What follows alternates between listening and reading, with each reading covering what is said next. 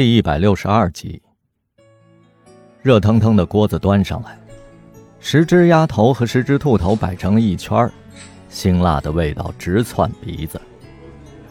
妻子抓起兔头，一掰两半，麻利的啃掉了脸颊。他用手指一勾，吸去舌头，然后津津有味的咂摸着下颚。嗯，动手啊！圣音望着满桌子的兔头和鸭头。他有点下不去手，哼，怕小动物死不瞑目。很多欧美人都不吃头，看到盘子里有鱼头或鸡头就喊上帝，转眼就干伤天害理的事儿。我认为吃荤但不吃头是一种伪善。听说你在国外待了好多年，到纽约留学的第二年，父亲就落马了，在一个暴风雨的夜晚。他被房东赶到了街上，又被几个瘾君子抢得精光，连鞋都没了。当时，他觉得他活不下去了，可是没有想到自己能在那个鬼地方混了七年。学什么戏剧啊？生活就是一出最好的戏。妻子平静地叙述着，把骨头啃得干干净净。吃完饭，妻子跟他道别。他在路边随手拦了辆出租车。戛然而止的约会让圣音感到有些失落。他把购物袋递给他，帮他关上车门。妻子摇下窗户，冲他打了个飞吻。跟云豹吃完鱼粥，莫蔚在回家的路上接到了一个陌生电话。低低的男声让他猜是谁。莫蔚对声音太敏感了，他脱口而出。剑鱼，剑鱼问他，想不想听他收藏的 CD？当然想啊！快来我家吧，过时不候啊！莫蔚按照他的指示，转换地铁线路，到达了天通苑，又坐了七八站的公交车，看到了在车站等他的剑鱼。帽檐下，剑鱼只露出了鼻子和嘴巴，他的手里还提着半个西瓜。莫蔚跟着他穿过了一条熙熙攘攘的马路，进入了半新不旧的小区。他说：“难得清闲，孩子放暑假了，跟着老婆回广西老家了。”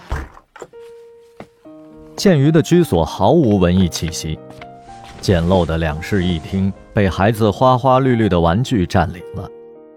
客厅的墙上有张全家福，倚在建鱼身边的女子相貌平平。两个人怀里各抱着一个娃，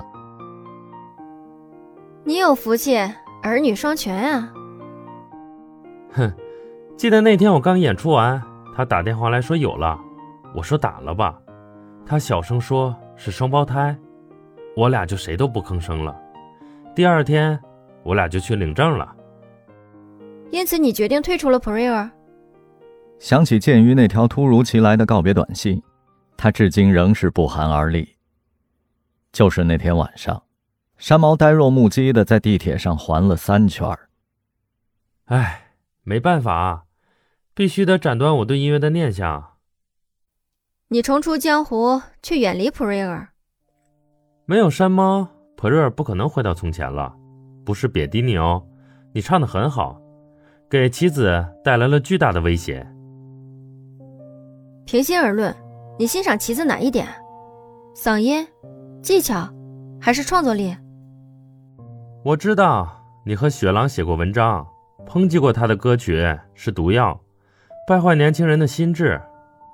一看你就是在爱的包围中成长起来的糖娃娃，生活谈不上一帆风顺，但也波澜不惊。棋子的歌是唱给心里有阴影、梦里有阴沟的人，你是听不懂的。你像一轮新月。而棋子是残月。剑鱼一边说着，一边从壁橱里搬出了一个大箱子。他神秘兮兮地打开了盖子。此时的莫蔚已经无暇反驳他了，他完全被箱子里五花八门的 CD 吸引了。他蹲在地上，埋头扒拉着，这情景跟十几年前卖盗版碟的时候一样啊。剑鱼还是用箱子装盘，连个唱片架都没有。必须先来段 David Bowie。哎，单位的华丽绝版本来是双张的，可惜搬家时弄丢了一张。剑鱼小心翼翼地取出光盘，轻轻地吹去上面的浮灰，把它放进了 CD 机里。